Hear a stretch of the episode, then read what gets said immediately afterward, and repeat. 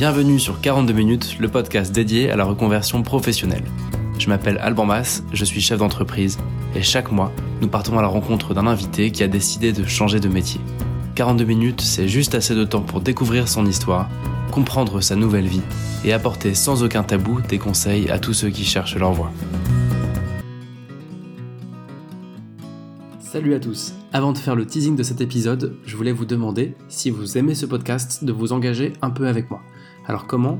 C'est en allant tout simplement sur Apple Podcast, qui est la seule plateforme qui permet de noter, en me laissant votre note, votre commentaire. C'est super important pour moi, pour des questions de visibilité, mais surtout pour essayer d'orienter les interviews vers des sujets qui vous parlent. Ce que je vous propose donc, si vous voulez contribuer, c'est d'aller sur Apple Podcast et de laisser en commentaire le ou les métiers que vous aimeriez entendre sur 42 minutes.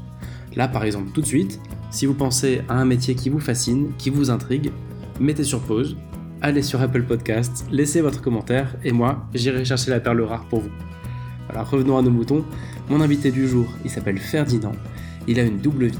Ferdinand, il est musicien-compositeur, mais à côté, il a trouvé avec le dev un moyen de faire coexister sa passion avec le niveau de vie qu'il recherche. Pour les novices, quand on dit dev, ici je parle de programmateur pour des sites web, des applications, etc. Ferdinand va tout nous dire sur son métier, mais avant ça, il nous a fait l'honneur de nous partager en avant-première sa dernière composition. Je vous dis bonne écoute.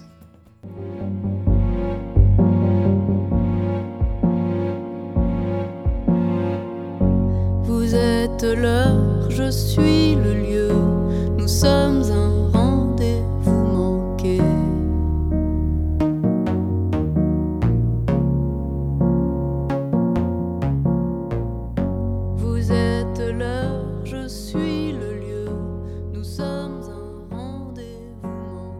Ferdinand, merci de prendre le temps de cette interview. Très heureux de te rencontrer. C'est un plaisir. On va commencer direct avec la question la plus basique du monde, c'est qu'est-ce qui t'a amené à faire du dev? Comment tu as démarré? D'où tu viens? Qu'est-ce que tu faisais avant? Je ne sais pas si on peut commencer par euh, le fameux truc de qu'est-ce qu'on disait qu'on voulait faire quand on était petit. Moi, quand j'étais petit, je me souviens d'avoir dit trois choses et successivement d'avoir eu des retours des gens qui faisaient ces métiers qui me disaient "Elle là, mon petit gars, surtout ne fais pas ce métier-là, c'est un dur métier." De la part d'ouvriers du bâtiment parce qu'il y avait des travaux dans la maison de mes parents. J'étais assez captivé par, par tout ça.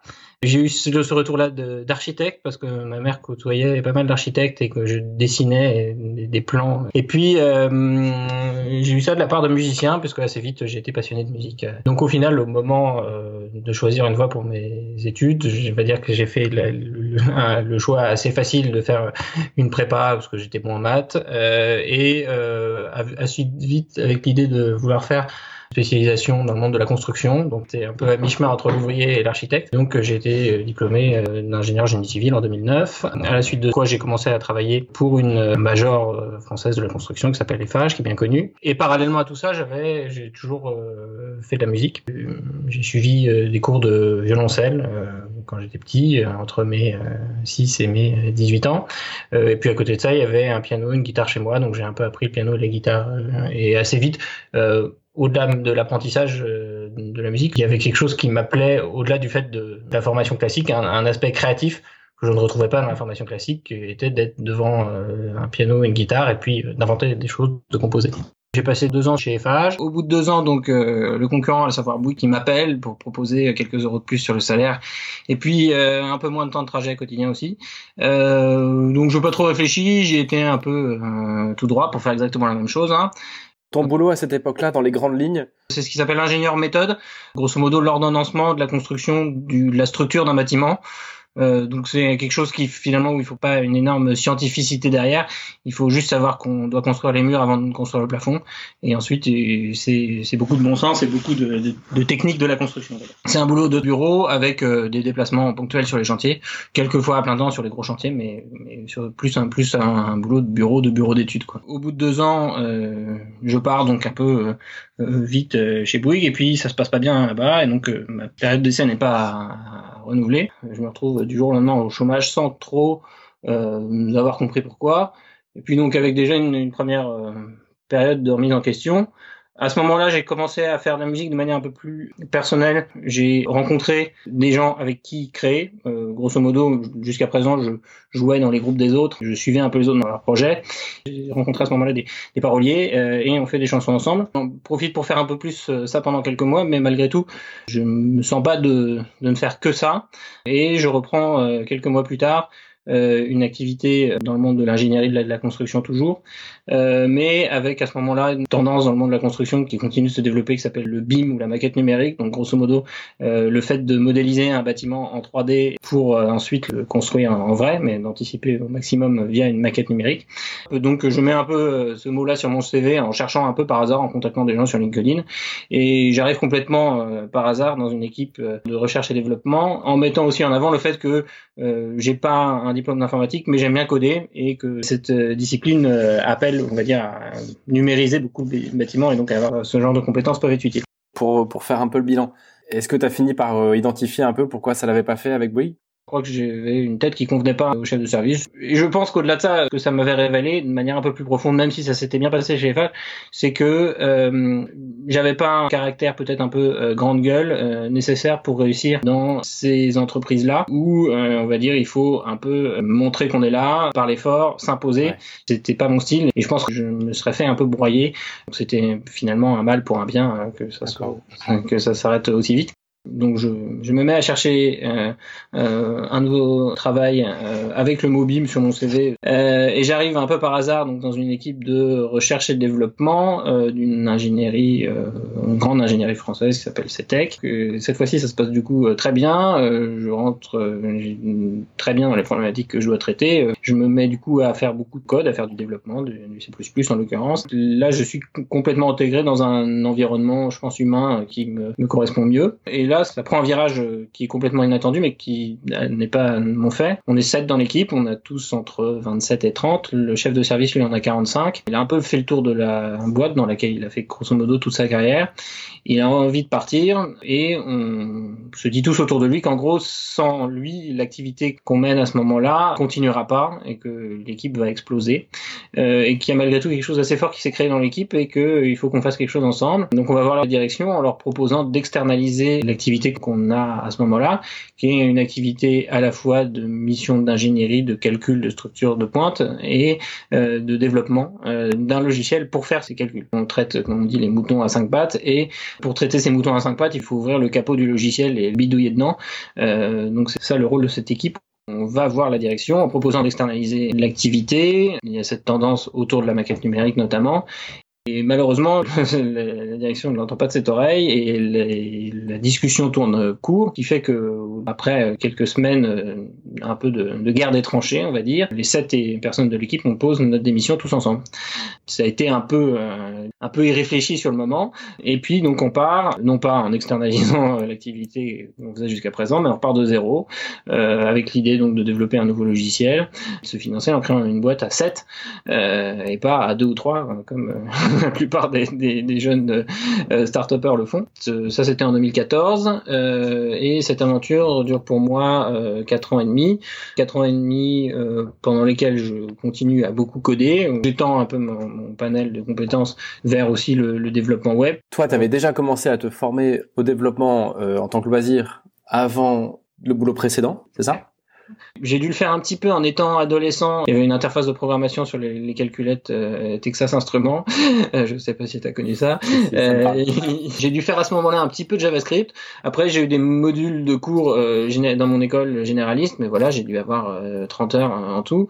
je savais que c'était c'était des modules de cours où j'avais eu des bonnes notes. C'était peut-être une même des rares bonnes notes que j'avais eues pendant l'école d'ingénieur. Donc je savais que j'étais naturellement pas trop mauvais là-dessus. Enfin non, effectivement, je me suis formé sur le tas chez CETEC et puis ensuite dans la création de notre startup via des tutoriels euh, ou en collaborant avec euh, des, des, gens extérieurs.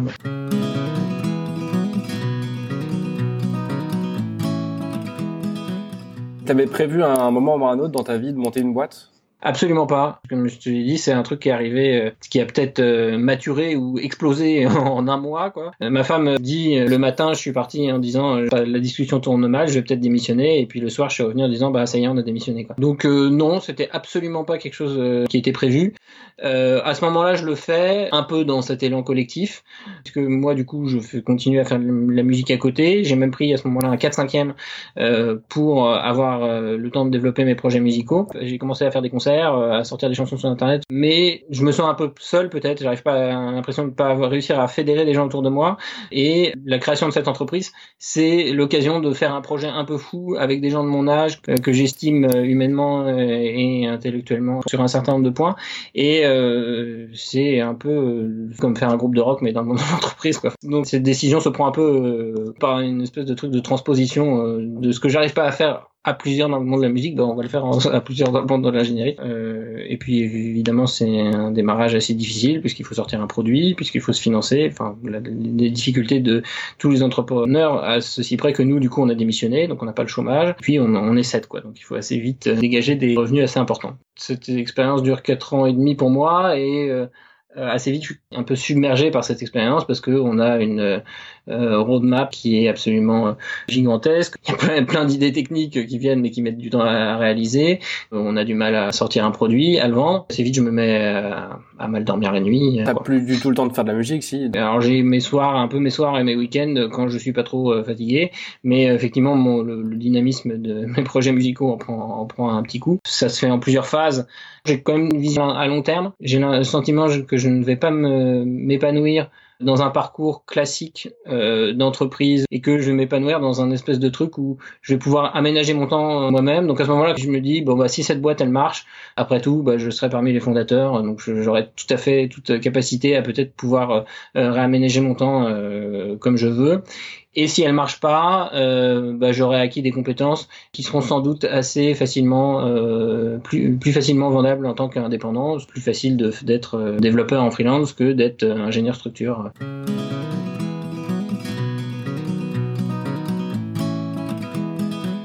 À quel moment tu te poses la question de, de recalibrer un peu ta vie, de prendre un, virage? En 2016, j'ai mon premier petit garçon qui est né, et au bout de quelques mois, euh, voilà, les, les, les, insomnies du code ajoutant euh, aux insomnies du petit garçon, ajoutées à, au fait que du coup la musique est encore plus réduite à une portion congrue, euh, fait que je me dis qu'il faut il faut changer tout ça, mais je vais prendre pas mal de temps pour le changer.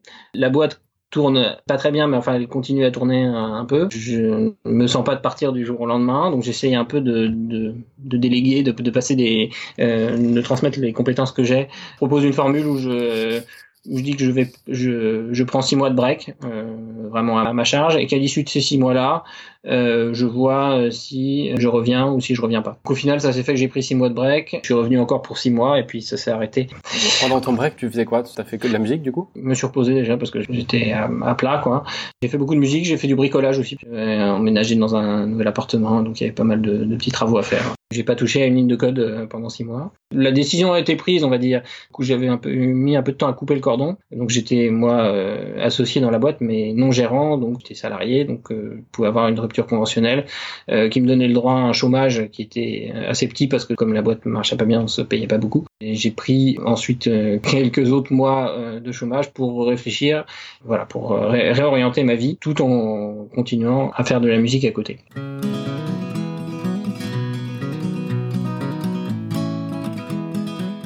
À aucun moment tu t'es dit que ça avait du sens d'aller à 100% dans la musique Ça dépend ce qu'on appelle 100% dans la musique quoi. Quand j'ai commencé à faire mes trucs à moi, j'avais donc j'avais déjà 25 ans, j'avais déjà joué dans, les groupes des autres et tout. Euh, j'avais vu à quel point c'était difficile. Enfin, j'avais vécu par euh, procuration euh, des espoirs un peu déçus quoi ce dont je me rendais compte, c'était que euh, beaucoup de gens disent voilà, je suis professionnel dans la musique, par euh, qu'ils vont donner des cours, parce qu'ils vont euh, coacher des gens, enfin parce qu'ils vendent un certain nombre de choses, euh, et que les gens évidemment qui vivent de leur propre création, euh, ils sont très très rares. Il y en a, hein, mais ils sont très rares. Et en fait, moi, c'était un peu ce truc peut-être ça ou rien, c'est-à-dire qu'en gros, moi, l'important c'était de libérer du temps pour ma propre création, mais que je ne m'épanouirais pas à euh, finalement euh, être dans un environnement musical pour le principe d'être dans un environnement musical. Moi, ce que je veux, c'est avoir le plus de temps à passer à composer et à mettre en valeur mes compositions. Ouais, je comprends tout à fait. Il y, a, il y a, le même phénomène, on en parlait un peu en off, même phénomène en photo. J'ai aussi quelques amis dans le même cas. À un mhm. moment ou l'autre, tu, à un moment, tu, tu, prends la décision soit de vivre de la photo et de faire des mhm. projets pas fun, mhm. ou de garder ça dans une partie de ta vie où t'as pas de pression d'argent et, et, où du coup tu es un petit peu plus libre et tu te blases aussi un petit peu moins. Ouais, il y a quand même une limite euh, que je vois à ça, c'est que euh, du coup j'ai toujours tendance à faire euh, musique un peu euh, tout seul dans mon coin. Hein. J'ai, on va dire, un peu souffert du fait de pas être assez en interaction avec d'autres musiciens pour pouvoir échanger, pour pouvoir pour pouvoir s'entraider. C'est un peu la seule limite euh, que je vois moi dans mon cas précis. Hein. Voilà, je, euh, ce que je veux, c'est le moment où je suis content, où je suis heureux, euh, c'est le moment où je compose une chanson. J'aimerais que ce moment arrive le plus souvent, et puis si possible, je veux que ce plaisir soit partagé avec d'autres. Mais du coup, ça, ça, ne dépend pas que de moi. On va dire que l'important, voilà, l'important c'est la création. Et après, si je devais résumer la chose en une formule, c'est la différence entre vivre par la musique et de vivre pour ma musique. Donc c'est un peu la nuance que je ferais.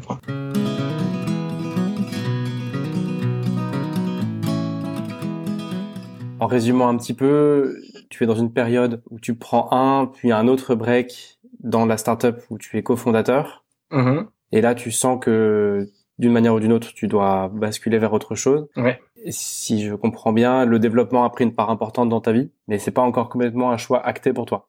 Au moment où je pars, j'ai cette idée de faire du développement en freelance. Je veux juste prendre un peu le temps de réfléchir à cette idée-là. C'est à ce moment-là que, pour faire un écho à un autre podcast où tu as reçu le, CEO de Chance, c'est à ce moment-là que j'ai été mis en contact avec les gens du programme Chance et que j'ai suivi leur, tout leur programme. Je présente à ce moment-là l'idée euh, que j'ai qui est de dire euh, bon bah moi je veux dégager du temps pour faire de la musique. J'ai l'impression que euh, si je vais essayer de me vendre en tant que chef de projet de développement salarié, je vais pouvoir gagner je sais pas combien euh, 4000 euros, euh, 3500, 4000 euros par mois euh, en travaillant à plein temps. Et moi je veux pouvoir ajuster le curseur où je mets ça à 60 50 60 70% et euh, pouvoir gagner euh, moins et euh, travailler moins. Bon, j'ai déjà vécu le truc du 4 5e, j'ai un peu vu les limites de la chose parce que une journée par semaine euh, ça a tendance à faire une activité un peu hachée. Donc je me dis peut-être que euh, l'idée d'être freelance dans le développement, euh, ça permettrait de faire des missions sur quelques mois et puis ensuite d'avoir quelques mois de break pour faire la musique et ainsi de suite. Enfin, voilà, donc j'ai envie d'expérimenter cette nouvelle formule.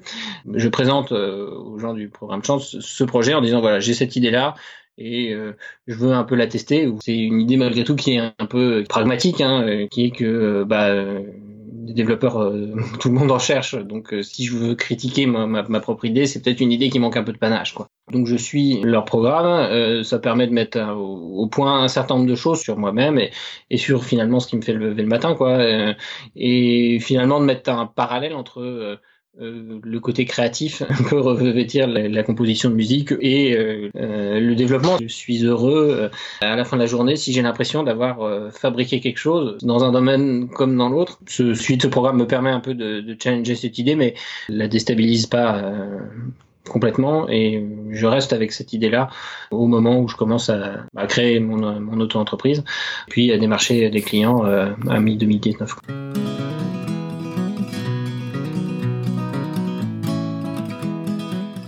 Comment tu as financé tout ça?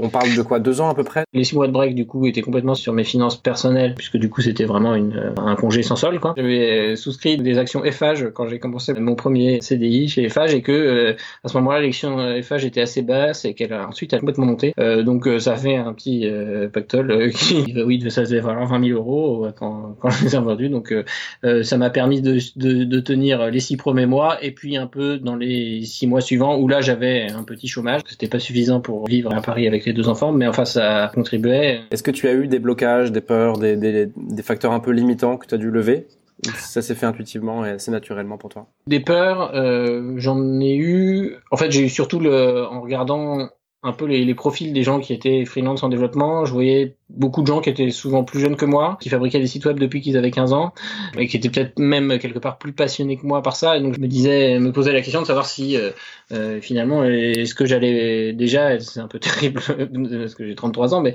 me dire est-ce que j'allais pas être le vieux schnock de service euh, euh, au milieu de startups qui ont des développeurs diplômes plus deux ou trois quoi. Il y a eu un peu ce euh, ouais, ce, ce doute-là. Comment tu l'as surmonté ce truc-là? C'est une question qui n'est pas complètement résolue en fait, mais c'est un peu la, toujours la question est-ce qu'il faut euh, plutôt être un peu généraliste et faire un peu ce que tout le monde sait faire, ou essayer de développer son, sa propre expertise à soi? En me lançant sur le marché du freelance, les premiers clients euh, naturels que je pouvais chercher euh, étaient des startups dans le monde de la construction ou dans le monde de la maquette numérique ou plus on va dire plus un peu plus largement la CAO, de la 3D précise, quoi, de la 3D technique et industrielle. Donc ça peut constituer une spécificité par rapport à quelqu'un euh, qui euh, fait euh, du développement web pour lequel il y a un nombre incalculable d'offres. Je me suis un peu dit, voilà, il faut que j'essaye de jouer ma carte à moi, qui va pas être la, carte la plus rassurante où j'ai l'impression que je vois des offres à n'en plus finir, mais qu'il faut essayer de tracer sa route à soi.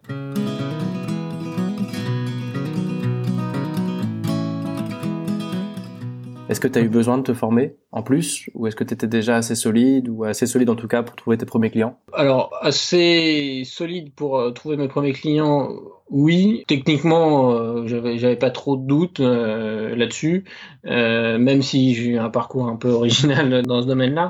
Dans, un côté de soutien, de coaching, peut-être le, dialogue avec l'équipe de Chance a été intéressant parce que bah, on en vient tout de suite à la question euh, comment il faut gérer un entretien. C'est plus un entretien, du coup, c'est plutôt un rendez-vous client, mais comment fixer ou négocier son TJM, euh, son taux journalier moyen. C'est plus là-dessus où je sentais un peu une incertitude et euh, où il y a euh, une aventure qui d'ailleurs, je pense, continuera d'en être une puisque en vendant des missions de développement, c'est quand même rare que ça fasse moins de trois mois, c'est quand même plutôt six mois ou plus. Surtout si moi j'aspire à être plutôt sur des sujets un peu techniques et pointus.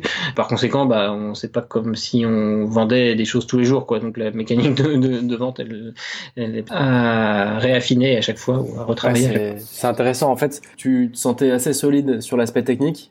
Mm-hmm. Quitte à, j'imagine, à consulter des personnes ou des, des sites pour compléter mm-hmm. ce qui te manquait, mm-hmm. mais tu avais besoin d'être un peu euh, accompagné, un peu rassuré sur la partie démarchage euh, commercial, tout ça, quoi. Ouais, du coup, le démarchage, euh, ça peut se faire de manière un peu informelle, en contactant des gens sur LinkedIn et tout, en, en reniflant, j'avais un peu envie de dire.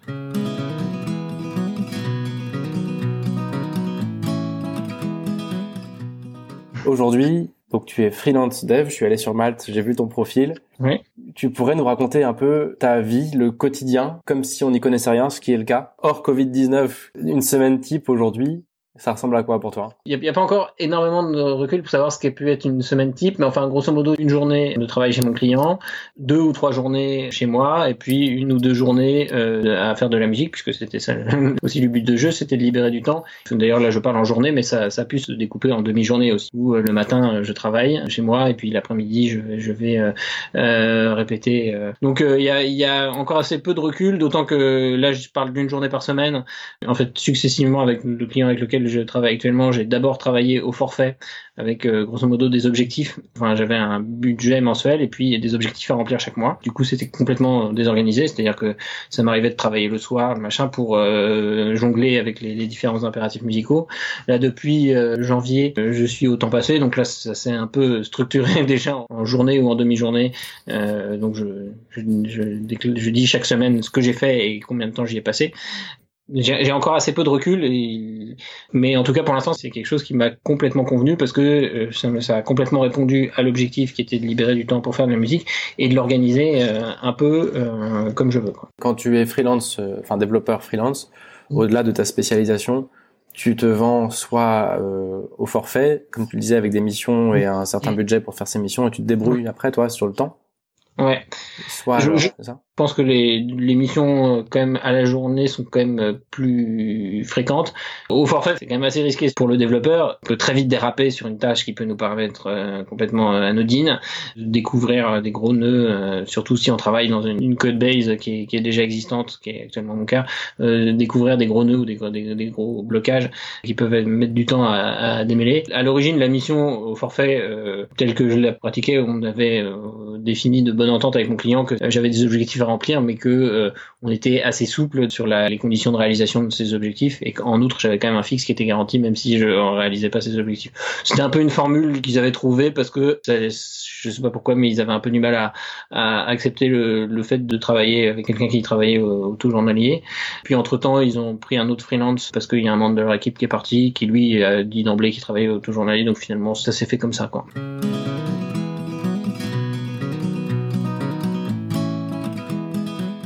Avant d'aller dans les bons et les moins bons côtés, est-ce que le mythe du développeur qui peut bosser trois jours semaine, c'est vrai ou pas? Dans d'autres métiers, c'est complètement faux. Dans le mmh. j'en sais rien. Pour l'instant, moi, ça, c'est vrai, mais je pense que là, ça marchait compte tenu de la spécificité du projet sur lequel je suis actuellement. Dans d'autres contextes, enfin, c'est des tâches qui sont assez prenantes intellectuellement. Euh, faire ça trois jours par semaine, pour moi, c'est pas l'idéal. Dans un premier temps, j'imaginais plutôt des missions euh, qui durent six mois à plein temps, et puis ensuite avoir des mois de break. Quoi. À quel point c'est vrai? Bah, C'est sûr que c'est des compétences qui sont très demandées, donc du coup c'est plus facile de se flexibiliser vis-à-vis de l'employeur. C'est euh, effectivement des métiers qui permettent beaucoup plus euh, le, télétravail. Après, j'ai que peu de recul sur la répétitivité de l'expérience. La seule chose que je peux dire, c'est qu'effectivement, bah, il y a des grands besoins. C'est plutôt facile de trouver des missions qui sont relativement bien payées. J'ai pas assez de recul euh, pour, euh, pour conclure. À date, c'est déjà intéressant d'avoir. Euh, ouais. Enfin, souvent, c'est au démarrage que c'est difficile. Donc, si au démarrage, il y a du boulot et que tu peux te mmh. correctement, c'est plutôt un bon, un bon signal.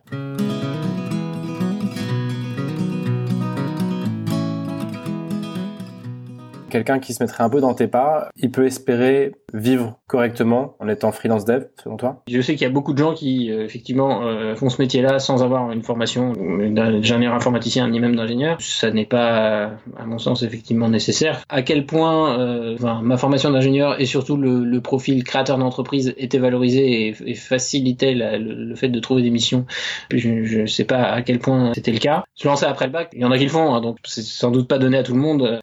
Je peux supposer que c'est bien quand même d'avoir euh, des expériences de travail euh, en équipe euh, au sein de structures de start-up ou d'éditeurs logiciels ou de SS2I avant de se lancer complètement tout seul. Mais à vrai dire, je n'ai pas, pas de généralité à mettre là-dessus. quoi. Un freelance, enfin si, si toi tu te vends correctement, si tu trouves un projet, euh, je parle pas de la poule aux d'or, tu vois, mais le projet un peu normal, sur plusieurs mois, tu peux espérer à peu près couvrir tous tes besoins financiers avec euh, avec ton job actuel Complètement. Enfin, puisque tu parlais de Malte tout à l'heure, Malte, euh, on peut voir les TJM, les, taux journaliers des, des gens euh, qui sont des taux journaliers indicatifs, hein, sur lesquels il y a une commission. Mais enfin, après, ça dépend de, de ses besoins, des besoins de vie, Bien sûr. quelle voiture on a envie d'avoir, dans quel appartement on a envie d'habiter. Si on a, on va dire, un, un train de vie normal, j'ai l'impression que on gagne à peu près aussi bien sa vie en tant que freelance après, bon, il y a aussi la question du statut d'auto-entrepreneur, qui du coup n'offre aucune garantie sociale, mais c'est pas très solidaire de dire ça, mais en tant que développeur, comme on a le sentiment qu'on va toujours trouver du boulot, on, dit qu'on n'a pas besoin de cette garantie sociale. Euh, enfin, le statut d'auto-entrepreneur qui a quand même euh, euh, des avantages fiscaux assez importants par rapport à un, CDI, c'est sûr que c'est pas le même ratio, d'autant que bah, pour être développeur, on n'a pas beaucoup d'investissement de départ à faire. Quoi. Il faut acheter un ordinateur et puis c'est bon, quoi, un téléphone. Pour un profil un peu junior, quelqu'un qui se lance sur le marché en tant que freelance, tu penses qu'il peut espérer à peu près quelle fourchette pour peu qu'il ait des clients, tu vois, évidemment, s'il n'a pas de clients, il n'y a rien, mais quelle mm. fourchette de revenus à peu près mensuel tu penses pour un quelqu'un qui qui serait euh, pas un ultra spécialiste? Grosso modo, en tout cas, le message qui est, qui est passé euh, quand tu parlais de Malte tout à l'heure, quand j'étais les voir, il disait nous les gens qui se mettent à moins de 500 euros au jour sur notre plateforme, euh, ils nous intéressent pas. Ils disent ça parce qu'eux ils ont une commission. Donc toi tu es à 700. Je suis à 700. Après, j'ai jamais fait de mission avec Malte, donc euh, je sais pas, je sais pas à quel point c'est complètement vrai, parce que il y a un certain nombre de gens qui critiquent aussi ces, ces grosses plateformes et qui essayent de monter des plateformes indépendantes, autogérées, euh, des plateformes sans, sans commission, quoi. Voilà, il suffit de, calculer que, euh, mettons à 500 euros au jour, euh, si on vend 20 jours par mois, ça fait déjà 10 000 euros, donc c'est facturé 10 000 euros. Et sur cette facture, en tant qu'auto-entrepreneur, il y a 25% de charge jusqu'à un certain plafond, et ce plafond, il est plus haut si on a un enfant ou deux enfants. ça, c'est ça, c'est aujourd'hui. Comment le marché évoluera par la suite? Enfin, Je manque un peu de perspective à moyen et à long terme, quoi. Bien sûr, mais en tout cas, merci, merci pour ta transparence parce que c'est toujours évidemment la grande question que tout le monde se pose quand on doit soit changer, soit faire évoluer son parcours, c'est de se demander est-ce que je pourrais subvenir à mes besoins? C'est le blocage numéro un, donc c'est important d'en parler. Du coup, bon là, effectivement, je pense qu'il y a peu, il y a peu de gens qui ont ce blocage avec le développement, mais au cas où il y en aurait, effectivement, ça valait le coup d'être précisé.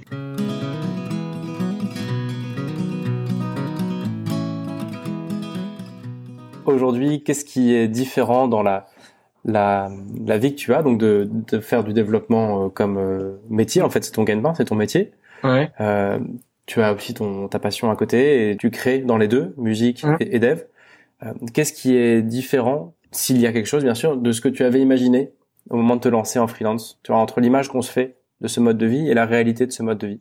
Je pensais qu'en tant que freelance vendu à la journée, euh, j'aurais un peu plus à être euh, vraiment dans les bureaux, quoi, et que ma vie serait un peu plus séquencée entre des missions vraiment à plein temps et puis des périodes d'un intercontrat que j'utiliserais pour faire de la musique pour l'instant, d'une part, je peux travailler de chez moi, et puis d'autre part, je peux dire à mon euh, client, cette semaine j'ai travaillé trois jours, euh, deux jours, euh, quatre jours, deux choses qui sont euh, plutôt positives par rapport à, à ce que j'attendais. Voilà, pour l'instant, j'ai plutôt pas de points négatifs, mais je me dis que je manque un peu de recul. On mettra ça en commentaire quand tu commenceras à voir les, les limites mm. du système. J'allais te poser aussi la question de qu'est-ce qui, qu'est-ce que tu apprécies?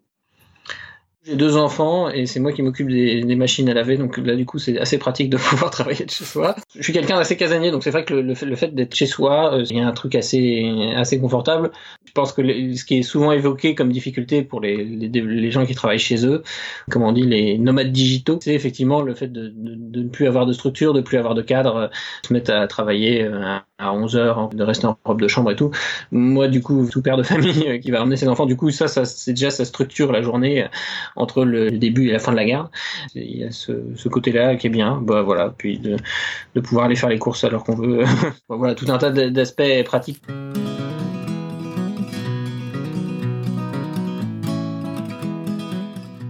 Est-ce que tu pourrais nous partager quelque chose qui symbolise bien ta vie actuelle ou ta démarche? Pendant toute la période l'année dernière où j'ai commencé un peu à réfléchir à tout ça, je me suis beaucoup intéressé au parcours de, de gens. Je pense que j'ai consulté beaucoup de profils LinkedIn, de fiches Wikipédia, donc aussi bien d'aujourd'hui que d'hier. Euh, à ce moment-là, j'ai lu un livre euh, qui euh, s'appelle Les Fous du son, donc comme ça parle à la fois de musique et de d'entrepreneuriat, qui est écrit par un pianiste de jazz qui s'appelle Laurent Deville. C'était un livre assez inspirant sur des parcours de vie dans des choses qui avaient un lien avec la musique et avec l'ingénierie. Sachant que en plus, toi, pour l'instant, c'est un peu le beurre et l'argent du beurre parce que n'en a pas parlé mm. là au micro, mais il se trouve que ton client est une start-up du monde musical en plus. Voilà, c'est ça. C'est-à-dire qu'en fait, quand j'ai cherché des clients, j'avais une tendance naturelle à chercher dans le monde de la construction en premier. Et puis c'est euh, une coach du programme Chance qui m'a dit euh, ah mais en fait l'autre fois j'ai rencontré un type qui euh, travaillait dans une start-up du monde de la musique. Et puis je me suis dit tiens mais en fait faudrait que je regarde les start-up du monde de la musique voir ce qu'il y a quoi. Et donc j'en ai contacté deux trois. J'avais cette idée que je serais d'autant plus efficace où je pourrais d'autant plus vendre une expertise si mon expertise de développement était liée à une certaine manière une connaissance produit. Donc ça, ça pouvait être le cas dans le monde de la construction par rapport à un développeur lambda ou euh, dans le monde de la musique, euh, puisque là, en l'occurrence, c'est une startup qui développe une plateforme d'échange de partitions de musique. Moi, je m'occupe spécifiquement de la visualisation de la partition, donc euh, de, en pratique de dessiner, déporter des clés de sol et des notes sur les portées. Ça, ça a fait le, le lien. C'est un peu la cerise sur le gâteau. Hein. Je suis plus devant des lignes de code que euh, derrière un piano de guitare, mais ça permet effectivement de donner un peu du sens à tout ça, même si pour moi c'était pas la priorité. Euh, mais voilà, c'est la cerise sur le gâteau.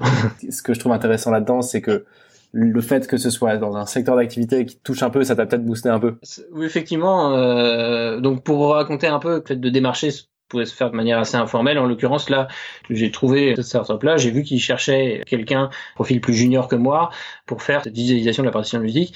Et euh, j'ai contacté la boss de l'entreprise, euh, en étant complètement transparent sur le fait que mon avis d'être en freelance était aussi, enfin, il y avait un petit côté alimentaire parce que je faisais la musique à côté, et, et du coup, c'était quand même intéressant pour eux du fait que je sois musicien. Euh, donc euh, dans un premier temps, elle m'a dit euh, non en fait nous on cherche un CDI parce que c'est en fait une boîte qui a été rachetée, ils reprennent une code base qui qui ne maîtrisait pas. Et donc il y avait un, investissement initial à, à, avoir pour pour rentrer dans le code j'étais intéressé par le projet, donc j'ai été passé euh, des entretiens. Et puis, comme ils avaient eu des expériences malheureuses de recrutement et que moi je pouvais pas commencer tout de suite pour une question de garde d'enfant, euh, proposé de venir faire juste une semaine euh, de test. Et à l'issue de cette semaine, euh, ils m'ont dit non, un peu coup de massue. Je dis bah, non, non, en fait, pour un truc qui était plus junior que ce que j'étais susceptible de pouvoir faire, euh, je m'étais pris la porte quoi. Et donc ça a été un peu remise en question. Et puis le dimanche matin, je me suis levé en me disant mais en fait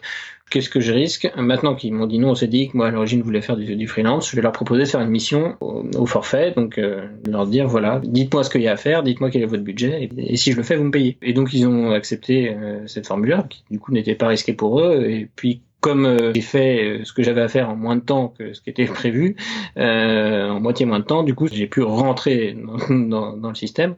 Euh, effectivement, j'avais un peu boosté. J'ai d'emblée vu l'opportunité pour moi du fait que, bah, comme j'avais déjà été joué carte sur table sur le fait que euh, quelles étaient mes, mes envies de vie par rapport à cette situation de développeur qui fait de la musique à côté, je rentrais dans un mode de travail qui me convenait d'emblée. Je trouve qu'il y a un parallèle intéressant à faire quand on veut un peu switcher. Le très soft, c'est de garder le même métier et de changer de secteur d'activité. Ça permet déjà de mmh. se rapprocher d'un truc.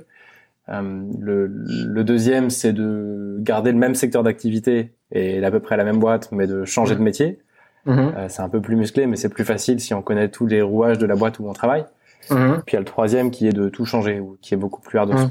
Et je trouve que c'est pas inutile de, de, rappeler que voilà, on, peut aussi faire des changements en, un peu en douceur, parfois en se disant voilà, je veux me rapprocher de tel secteur, je garde mon métier euh, qui est euh, l'ingénierie, le, le, la compta, la vente, peu importe, en me rapprochant d'un secteur. Souvent, ça génère des frustrations parce que ce qu'on veut, c'est trouver un boulot qui est plus aligné à ses besoins, mais, mais ça peut marcher pour certains. en l'occurrence, pour l'instant, pour moi, effectivement, ça, ça marche bien. Après, je ne sais pas quelle est la répétitivité de l'expérience et à quel point il y a vraiment un, un, marché pour être freelance dans la technologie de la musique. Quoi. Avant tout, je ne peux que le résumer comme ça, c'est que effectivement, je cherche toujours à, acheter mon temps libre, c'est-à-dire que par rapport à ce que peut gagner quelqu'un qui a mon profil et mon âge, euh, bah, je veux bien gagner moins en ayant du temps libre et que c'est ça qui est prioritaire. C'est pour ça que je, réemploie le côté cerise sur le gâteau pour euh, fait que le, le fait d'allier l'utile à l'agréable.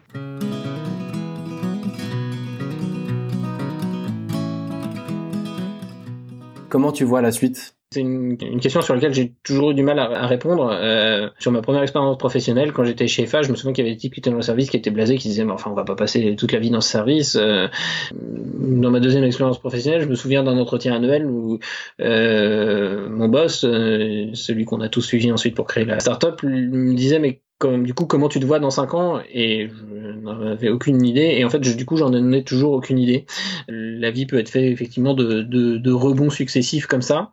Avec l'âge, les rebonds euh, vont devenir peut-être un peu plus difficiles. mais euh, là, j'ai vraiment du mal à voir euh, la suite. Bah, tout dépendra de la deuxième mission et puis de la troisième et de comment les choses s'organisent. Mais je, suis incapable de me projeter.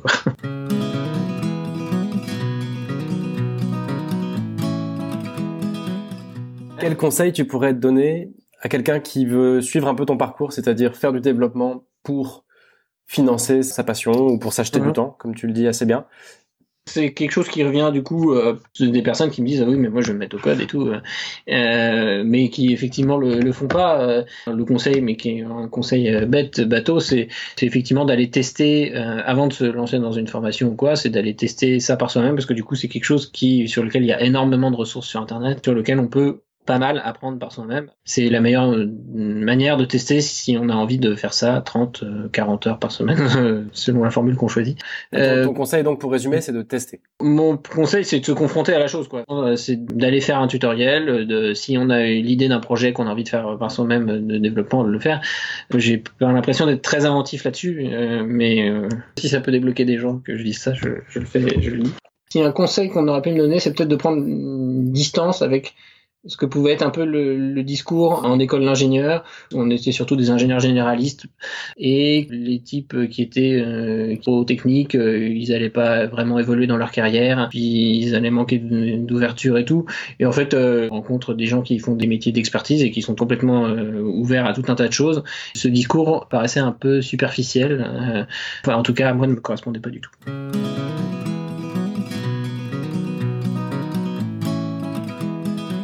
La question de la fin, qu'est-ce que tu recommanderais, le petit challenge qu'on peut peut poser, euh, quelqu'un qui veut te suivre, qui veut apprendre à coder pour s'acheter du temps, euh, qu'est-ce que tu lui proposerais de faire? Bah, ce que je lui proposerais, c'est effectivement de se, se, confronter à ce que peut être son, futur travail, donc commencer déjà à se former, à chercher sur internet euh, un, tuto, un projet de, de développement qui lui plaît, de se lancer et de se donner un objectif, de le faire sur euh, une semaine, deux semaines, un mois, je sais pas quelle période, pour effectivement se confronter à, savoir est-ce qu'il aurait vraiment envie de faire ça 40 heures par semaine, parce que voilà, moi ça me plaît, euh, mais je comprends tout à fait que ça puisse ne pas être le cas de tout le monde. Ouais, écoute, merci beaucoup, bonne chance à ceux qui tenteront ce petit challenge. Bonne chance à eux. Et moi je te remercie infiniment d'avoir pris le temps de eh nous raconter. C'était un plaisir, Allemand.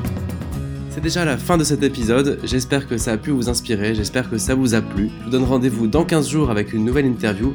D'ici là, vous pouvez rejoindre le groupe Facebook, vous abonner, partager, laisser un avis sur ce podcast. Moi je vous dis à bientôt et éclatez-vous dans vos jobs.